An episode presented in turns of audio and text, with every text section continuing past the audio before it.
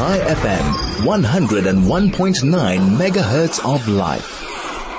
101.9 Chai FM Chai Chinuch by G. We are back as we do every Monday between 2 to 3 where we discuss anything around education, around chinuch, what's happening around the world, what's happening in the community.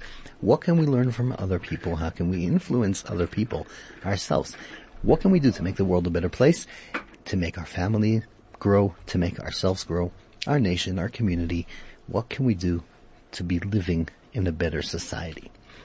The big topic coming up today, and today we're going to try to focus on one topic, or mainly one guidelines, I guess, with a few topics with one rabbi, um, Rabbi Shlomo Kolko, the principal at Shaarei Torah Primary Schools, is here, and we're going to discuss a bit about Pesach coming up, the redemption. What does it mean for us? How do we prepare? How do we get our families ready? How do we get ourselves ready what must we know? Is it really mainly about the technical work, getting the house clean, organizing stuff? Is it educating ourselves and other people in our families? Is it both? Is it maybe before this way and during it after? A lot happening, a lot to discuss. Any questions or comments that you have, you want to ask the rabbi directly, 34519 is the SMS line, or you could send a WhatsApp 061 from anywhere in the world. We'll get straight to it. Good afternoon, Rabbi Kogel. Thank you so much for being with us. Good afternoon, Rabbi G. Thank you so much for having me. And um, I'm pleased to see that you and I are both following the um, sacred ancient tradition of Jewish men around the world in that leading up to Yan, leading up to Pesach with all the hectic preparations in the house, we obviously find very important things to involve ourselves with out of the house while we leave our better, better halves at home cleaning. yeah, I think the difference between us is that my wife is listening and yours isn't, so then you can feel more free about it. But great to be yeah. here. Thank you for having me. okay, thank you so much for coming. So Friday night this week we are facing the Redemption Festival of Pesach. The one time that is mentioned in the Bible that today you became a nation.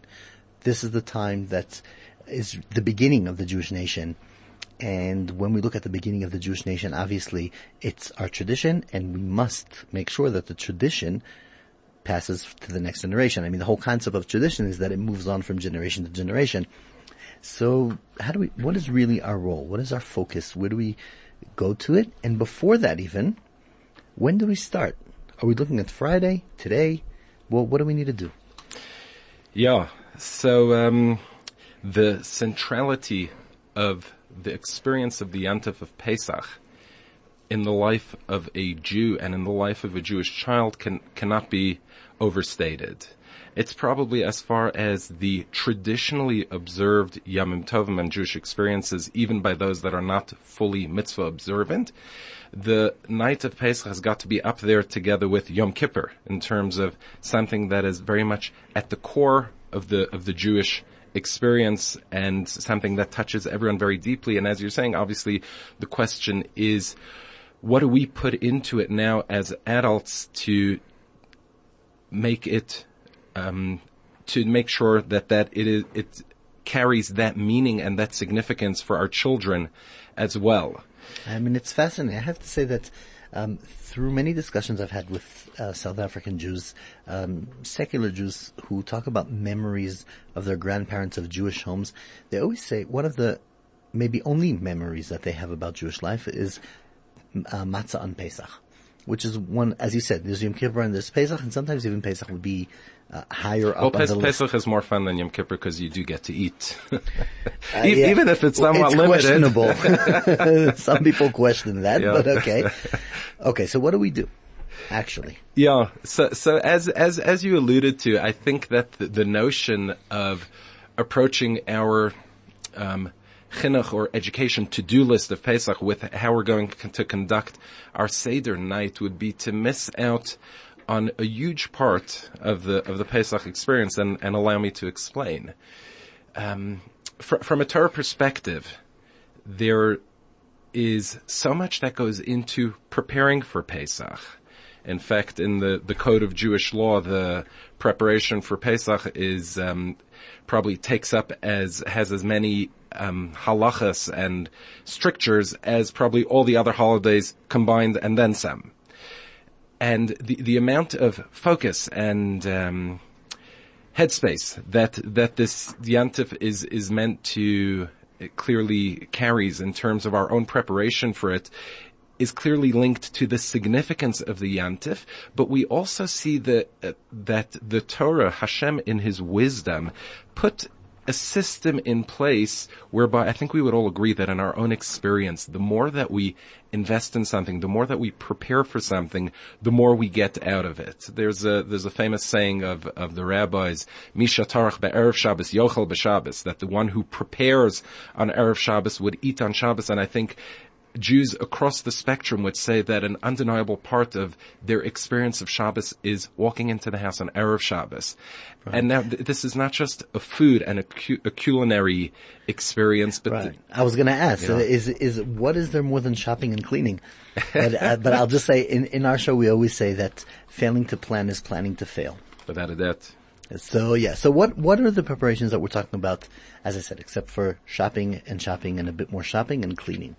So I think interesting because um, looking looking at Pesach from from a chinuch perspective in terms of making it um, meaningful, significant, enjoyable, positive, memorable for our children. The shopping and cleaning, which which many people might look at somewhat dismissively or, or as something sort of like the headache of Pesach that one needs to get through and to get it behind us so that we could get to the main event in my opinion, and again, it's my understanding that this is somehow hidden in the wisdom of the Torah that puts puts so much emphasis on the halachic preparations for Yantif that this is actually part of the experience of Yantif.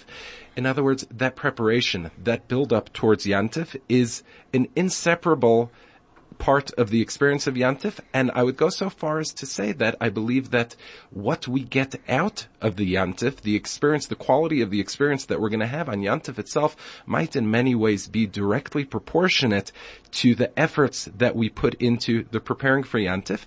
This is true ourselves, and I believe that this is particularly true in the realm of children. So when I say what is there to do except for shopping and cleaning, you're saying one second there's a whole process of shopping and cleaning and we can enjoy the journey and we're obligated to the journey as well and using it as an educational tool? Without a doubt. Without, without a shadow of a doubt. Um, everyone knows the Torah is full of all the do's and the don'ts. One of the great questions in, in education, parents and educators ask themselves today, okay, well, who's interested in lists of rules and laws and do's and don'ts? Isn't it about inspiration? Isn't it about um, the the deeper meaning.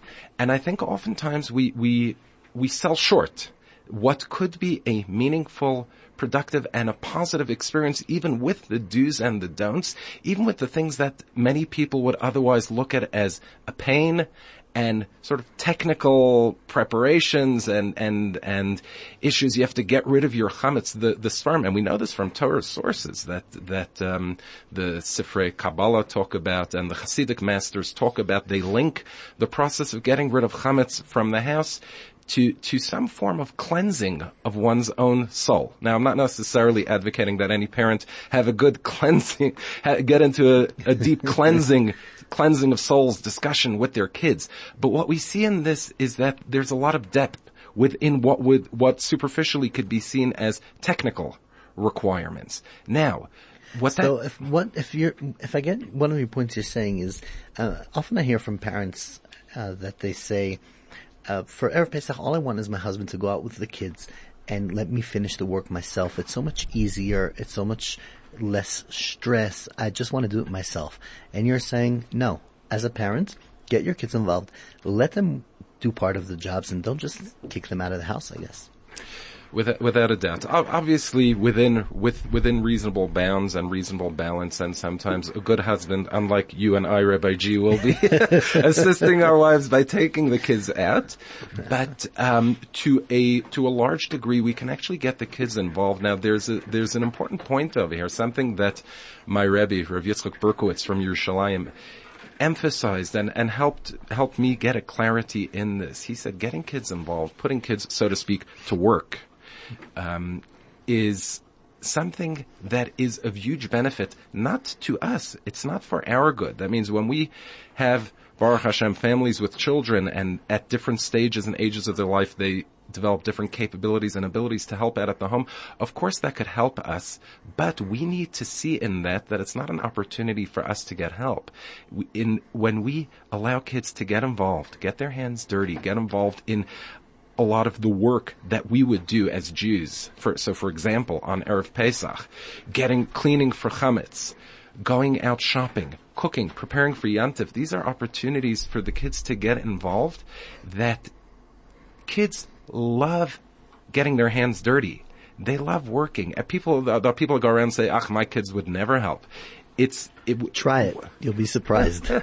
is what the rabbi my, said. my Rabbi Berkowitz always used to tell us. He'd say that when you, your kids are helping, it's not for you. It's for them. It's the best thing for them. And in many ways, it might in some situations make life more difficult for us because as my kids, my wife will give them a bucket of water with soapy water and they're cleaning their toys and they're getting excited that they're cleaning their toys for Pesach. So obviously as they're cleaning the toys, they're cleaning the, the walls and cleaning the floors and cleaning their siblings and cleaning themselves and you end up with a bigger mess. But they, but now Yantif is starting starting to become theirs. Starting to become part of them. We do have to take a short ad break, and yeah, and then when we come back, we'll discuss a bit more about having the kids involved, etc. And just a thought for during the break. I think how many good memories do we have as children of being involved in working hard? 101.9 Chai FM, Chai Chinuch Rabbi G. A quick break and we will be right back. Chai FM, your station of choice since 2008.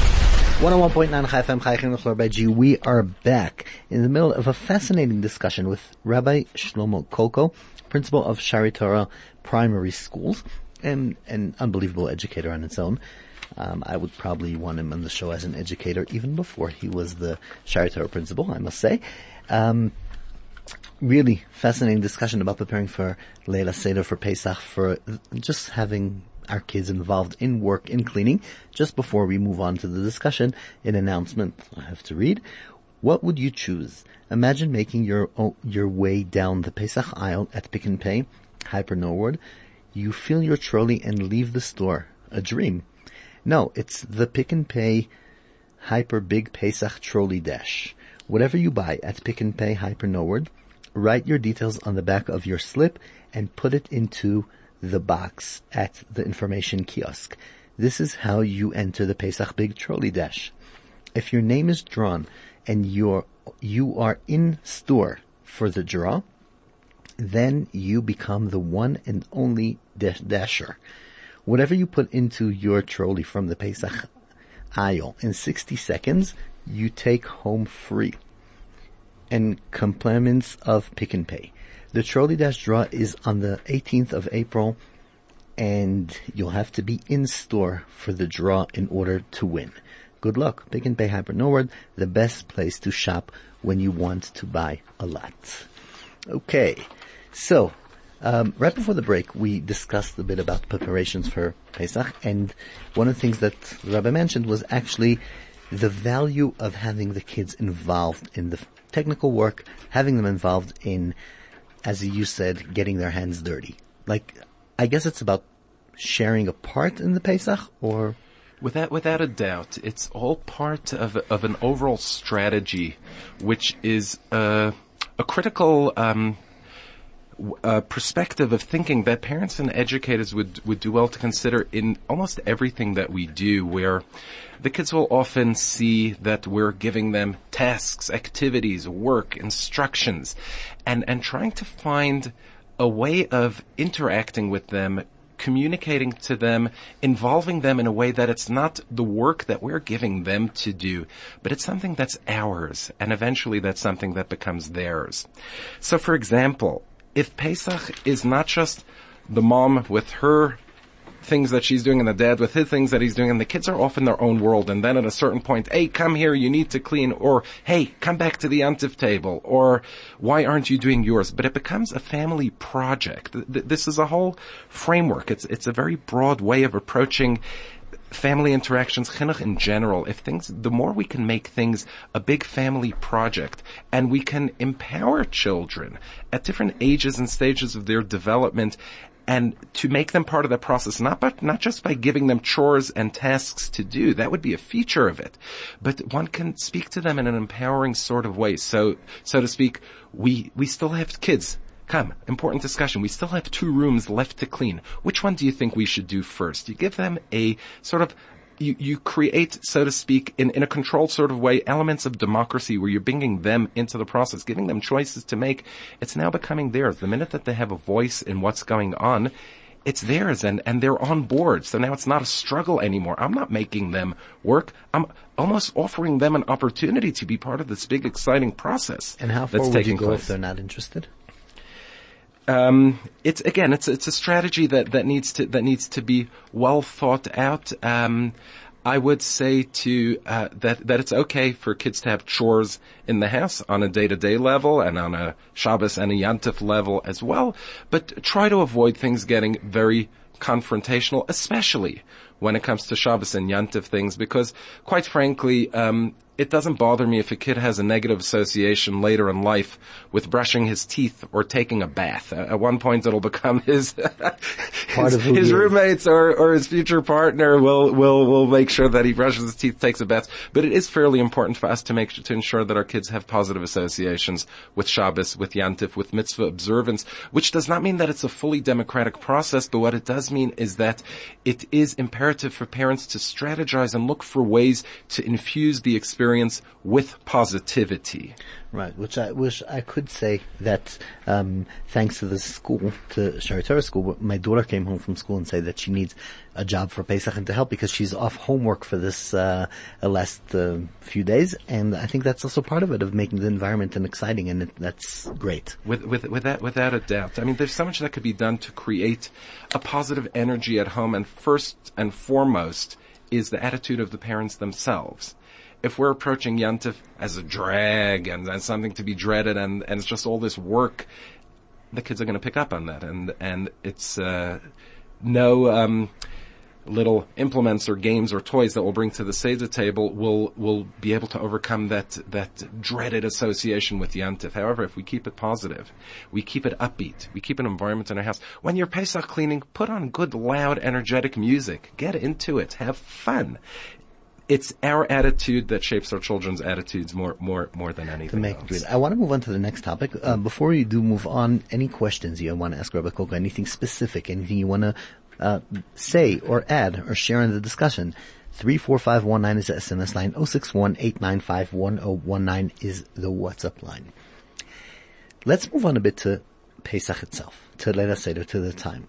Um, generally we would think and would feel that the preparation for Pesach is a lot of work more on the women and, and running the house and the uh, masters and the managers of the house. There was a very special educator here in South Africa for many years. I know you know him very well, Rabbi Sender Grossness. And I quote one of his quotes quite often here in the show. I really am inspired when we had chinuch discussions here. And he said one thing. He said, when you come to Shabbos table, when you come to Pesach table, when you come to running your family, he says, I feel it's unfair to, for you as a man, as a father, to prepare less for Shabbos and Yom Tov than what your wife prepared on her part. Which means, I, just to add, I mean, one of the people was asked him when I was there, and he said, "How much do I need to prepare for Friday night? How much do I need to prepare for Shabbos, uh, for Pesach, knowing the stuff for Leil Seder?" And he said, "At least as hard as your wife worked to prepare uh, the meals and everything, etc." So, what do we need to focus on when we are going to prepare for Leila Seder? What is our vision? Um, I'll just add to the question. And many times people tell me, we want to keep it flowing, so we have to go fast, so the kids are kind of involved. And some people say, no, we want to uh, have stories and not really stick to the text, but have the environment. And some people say, no, we need to understand every word in this in text, and then we finish at two o'clock in the morning, and the kids love it. Where where would be the direction? I'm, I'm, I'm happy that you ended the question with the word direction because I don't have very strong feelings one way or another as far as, um, obviously one should follow the text of the Haggadah and, and, and one has a halachic obligation to, to read through it. At what speed what one reads through it and what time is devoted to the recitation of the text, what time is devoted to divrei Torah, to, to explorations or expositions on the text, what time is devoted to, to stories, and, and one of the great questions that all parents have that the mitzvah is talking to your children, and yet us, my, myself included, we're all complicit in the crime of preparing, over preparing the children at school to the degree that they come home and they're just overflowing with information that they're keen and eager to share at the Seder table, and fathers sometimes have to struggle to, to find a quiet point or space within the Seder to actually fulfill the mitzvah, which is the higata levincha, telling, speaking to your children. But isn't listening to what the kids learned in school a form of teaching them?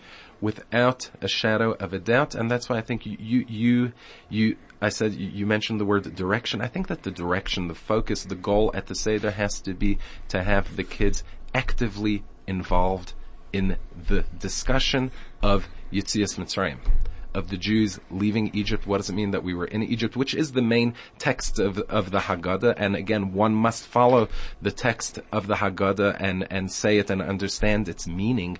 But the opportunities that that gives us to engage in discussions, to have relevant discussions with kids and find ways to link that to their own experiences and, and um, try to get them to feel what a child living in the year 2019 and Egypt and pyramids and taskmasters. It's, it's that in itself. I think that's where the preparation of, of parents, of a father needs to go in to think about the type of discussions that he's going to be having with his children at the Seder table, whether, whether it's, um, whether it's initiated by the father, the children should absolutely be allowed, given forum to present what they have learned. It's certainly talking about the, the experience being theirs. They have what to share. Um, I, I, would I would advise parents as well to to remember that Pesach, the Yantif, the full holiday of Pesach, actually does last for eight days, and sometimes this is a bit of bottleneck of everyone sharing their Pesach information and their Pesach goodies at the Seder table there's um, even in the first two days of Yom I was going to come to that. That there's two different nights, and maybe we could separate the methods. With, with yeah, yeah. So just because I want to say that it, it seems to me a, a, bit what the rabbi is saying is that um, we're not so much. It's our jobs as parents not really to focus so much on um, the, I guess, the information to pass over because we know the information. It's more about when you're investigating investigating, think of what would be the way to have the strategy to move on. I mean, would you act? Would you bring props to the table? Would you go slower or faster with songs? Or like, what would be the way you teach the information and not so much the information? Because the information, as we said, we have the Haggadah, we have uh, what we've been doing for many, many years, so we kind of know the information. I'd say maybe almost I, I, will take from what you do in your school. I know that every year, every term, uh, you put, you come in the beginning of the term, and all the staff get together, and you um, give them another training. And it's never about the actual academics because that you have school books and you have a curriculum and you have things. It's always about another method, another way to get to the kids, another interesting idea of how I can connect the information and not so much about the actual information. So would that be the main message of what we've been discussing now? Preparation around the method and the way of connection that suits your kids and family less than the actual knowledge. So, so I would, I would, um, maybe I'm avoiding the question with, with what I'm going to say somewhat. they say every principal is also a politician. okay, just saying. So, okay. so I, I, would leave the question of novel methodologies and implements and, um, um, devices. I could I couldn't believe it because I grew up in a very FFB extremely traditional home with with with Hasidic roots, and then a few years ago my mother came to visit us for Pesach. They came all the way from the states, and it was beautiful. We got to spend Yantif together, and she brings there to the seder table a box with plastic frogs and jugs of red water, and I was it, it, I wasn't so much shocked to see it as shocked to see this coming from my mother, who like 20, 30 years ago the idea of such such such ideas on the seder table would have been quite sacrilegious. As I hear from everybody, why wasn't she fun when I was growing up? Only to the grandchildren they know how to be fun. exactly, exactly. So I'm, I'm quite confident that there's enough stuff going around in terms of um, what the kids have learned at school. Uh, we want to keep them really. I think the bottom line is to keep them involved, to keep it upbeat. But it's got to be a Pesach table. It's got to be a Seder table. There needs to be an objective of what do we want this experience to be to them? If we want it, if, if it's important that it should just be an enjoyable experience on Pesach, we could spend eight days at Gold Reef City and they know that Pesach means Gold Reef City. They'll have a positive association with Pesach, but they haven't experienced what Pesach is. What, Right. Pesach, what Pesach is speaks to on, on such a deep level, on, on on an adult level as well, on a national level. It's about who we are, who we are as a people on a Jewish level. What is it's it's the essence and the core and the birth of Jewish identity. And I think that at every age, at every level, it's incumbent, I do believe, upon the fathers to be thinking this through good and well. How are they going to make their children feeling proud to be part of the Jewish people? What does it mean to be part of the Jewish people? And what does this do for me in my own life? I'm quite confident that the schools are all incredible. We've got incredible educators in town and the kids are going to have lots of knowledge. Schools can give kids knowledge. They could give kids skills and maybe to some degree they can give kids a feeling for what Judaism is all about. Identity comes from the home. And Pesach is about who we are. And this is something that a parent is the only human being in the life of a child that can actually be entrusted with this task of creating an to give that identity. ident- identity. So we do have to take another break um, for some more ads. And when we come back, I, I want to discuss a bit more also about the concept of um, Judaism, which means the concept of um, what does it mean that this is our nation and this is our roots. And also, I would- I would want to hear a bit, and maybe from the listeners, three four five one nine. 061-895-1019. What do you think about the the two nights of Seder, should we try to be consistent with our message and methods, or should we try to make the uh, the two Sdarim we have completely different in different routes, different ways? Let me know what you do, what you think is recommended. Two Sdarim, two ways, or one way for two Sdarim. 34519 is the SMS line. 061-895-1019 is the WhatsApp line. Short break and we'll be right back. Chai FM, 101.9 megahertz of life. Okay, so back to our discussion uh, regarding um, the method and the the Leila Seder. I mean, let's maybe take the short question first and then move on to the bigger one. The third the third question, as you said, I know you're giving guidelines, directions. Everybody has to know what suits their home and their family. But what is your opinion about the two nights of Seder? Do the same thing consistently, completely different, or have guidelines? How would you go with that? I, I suppose I'm I'm gonna share something that comes from my own experience and upbringing, not knowing if it has any truth or validity according to Torah sources. It does seem that the the first night, well, first of all, it's after the intensity and the rush of Erev Yantif, and it seems that many people are um, a bit short on sleep on the first night of the Seder, whereas the, the second night does tend to be a bit, a Bit of an understatement, a bit, a bit, a bit more yeah. relaxed. What, what I've seen as well, it seems almost inevitable. Again, going back to my own uh, my own upbringing, my experiences with my families, it does seem that the the first night is is usually maybe a bit more serious and and intense, and we want to sort of get in those those core, deep, important messages. Whereas the second night.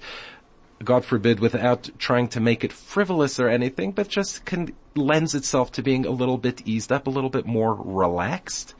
And um, on on the discussion of, of relaxation, I can't overemphasize this enough. I discussed, I mentioned it as far as the preparation for Yantiv, as far as the night of the Seder itself. I know that I went on a bit about the importance of imparting these deep, profound critically important messages of identity and emuna, believing in, we, we could get to discuss that, believing in Hashem and, and any Seder table that does not involve in a significant way a discussion about Hashem's role in being there for the Jews, caring for us and taking us out of Egypt, we have, we have failed to, to reach our most basic, um, objectives. But at the same time that there is those that the, the importance of those deep messages, it is equally important for parents to be calm and pleasant. It needs, it must be a positive experience. If the importance and the profundity of what we're trying to achieve does not come with a nice flavor, with a nice feel. If children don't feel safe, if everyone is feeling tense because daddy got upset because someone knocked the table and some wine spilled on the white tablecloth, that could ruin that could ruin the entire thing. One of the things that my Rebbe used to um, impress upon us and significantly approaching Yantif was was this point. We're going to be sitting at the seder table, and the father's wearing the kittel, the white uh, the the white robe, and we're like royalty. He said, royalty is not stressed. Royalty, when one is free, it's, it's when one is in control of himself. And as the father, as the parents of the home, that's a tone that we set from the top. And I'd say almost one of the most critically important ingredients in a Seder table is parents that are happy, calm, and relaxed. And while engaging in all these important mitzvahs and and interacting with the kids, it needs to be positive and pleasant. In fact, it's, it's sanctioned by the rabbis in the Gemara when they say that in order to stimulate the kids and keep them involved, give out prizes. Give out, right. give out little sweets for answering questions correctly. It can be Not a child-friendly, right. happy, pleasant, positive experience. Yeah, I, I agree 100%. And I, I think what the rabbi is saying is also the only place you'll find in the halacha that a person is obligated to sleep on the afternoon before is in Erev Pesach. Without a doubt. There's obligation to sleep and now we're hoping our wives are listening, hey? But uh, there's an obligation to sleep on Erev Pesach in the afternoon so we can be available. Without, without, without a doubt, I'd, I'd, I'd go a step further that even, again, th- the fact that it needs to be a child-centric experience means that we have to get comfortable with the idea that on the one hand we have our imperatives of talking to them about real Jewish identity questions and understanding that there's a Hashem in the world and He took us out of Mitzrayim and these are huge, lofty, and, and profound concepts. But it's a child-centric experience, which means that if there's childish stuff going on, we haven't, we haven't veered from the course that we're supposed to be taking. The, many people have the custom that even though on a regular Friday night the father of the home makes kiddush, it, it appears to be a not uncommon custom that on the night of the seder, all the children in the home, possibly all the adults as well, will stand there and make kiddush. So now what's happening when the eight-year-old is making kiddush and his twelve-year-old brother is there? They're giggling at each other and, and cracking each other up. Obviously that's not the goal, but it's almost an inevitable reality, and it's okay. Let's stay calm. Let's keep our eye on the goal. Let's not get too heavy and um, it make it a positive, inclusive experience for everyone. Again, remembering what our ultimate goal is. Okay, so now I'm going to come with the uncomfortable question. It was a very nice and beautiful, pleasant discussion till now. Uh, a big topic, in my opinion, for a, a Seder night. Guests.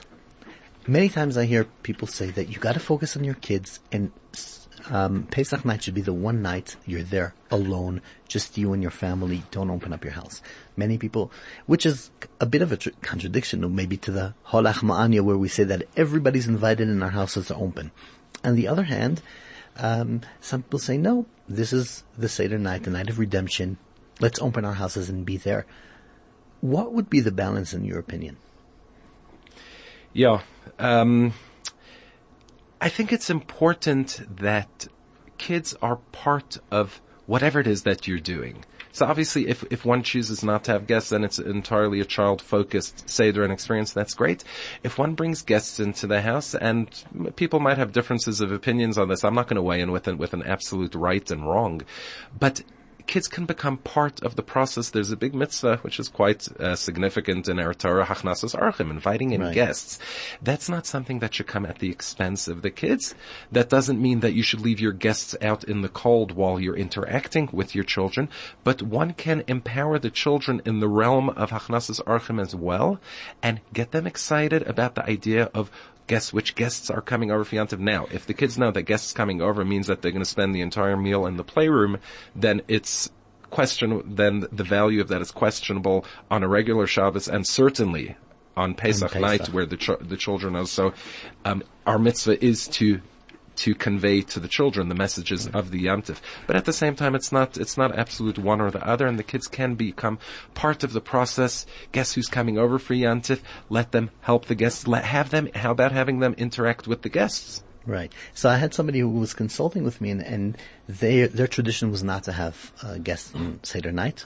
And during the discussion, it came out that their kids perform better in public.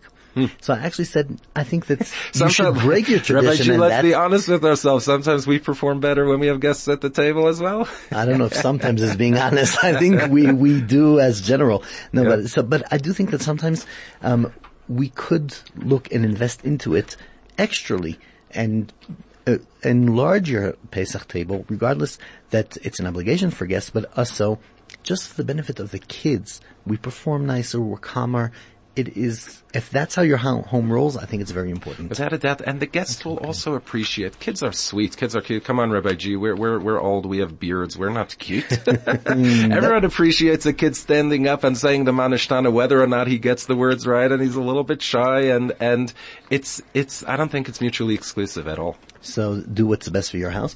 We do have to take another break, unfortunately, and when, after the break, we will be right back more about this fascinating discussion. Chai FM, 101.9 megahertz of life. A lot happening, a lot of fun, a lot of great things at Pick n Pay. And in this conversation with Rabbi Kolko, we really at the last minutes that we have a clear message that we can pass on to the next generation.